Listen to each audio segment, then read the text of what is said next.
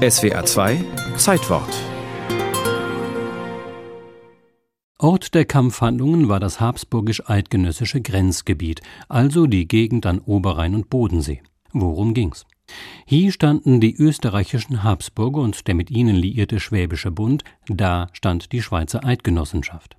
Hier ging es um habsburgische Territorialgelüste und da ging es um Eigenständigkeit. Und hier und da ging es um Privilegien, Profit und Herrschaftsausübung. All das berührte auch Fragen des Reiches, das von den Habsburgern regiert wurde und in das, zumal nach dem Wormser Reichstag 1495, die Eidgenossen stärker eingebunden werden sollten, insbesondere um den gemeinen Reichspfennig, also Steuern zu zahlen und das Reichskammergericht anzuerkennen.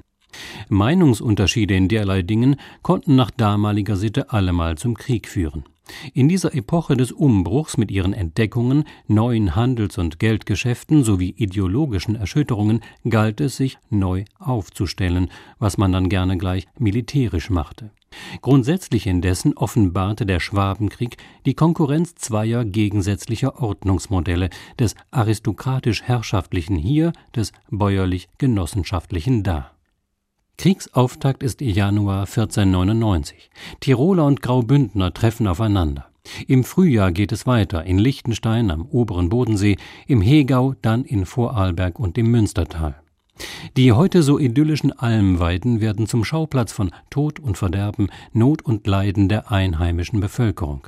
Der Chronist des Krieges Willibald Pirkheimer, selbst Soldat in Diensten des Schwäbischen Bundes, berichtet, wie er bei einem ausgebrannten Dorf zwei alte Weiber sieht, die einen Zug von wohl vierzig Knaben und Mädchen nicht anders als eine Herde Vieh vor sich hertrieben, die dann auf eine Wiese herabstiegen, auf die Knie stürzten und wilden Tieren gleich die Kräuter abzuweiden begannen dass der nämliche Augenzeuge später auch vom Hunger gequälte Soldaten Gras fressen sieht, verleiht der tierischen Szenerie noch eine spezielle Symbolik.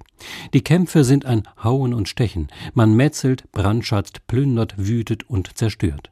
Mit den Schlagetods der einen Seite wetteifern die Totschläger der jeweils anderen, bis es Höhe und Endpunkt zur Schlacht bei Dornach kommt.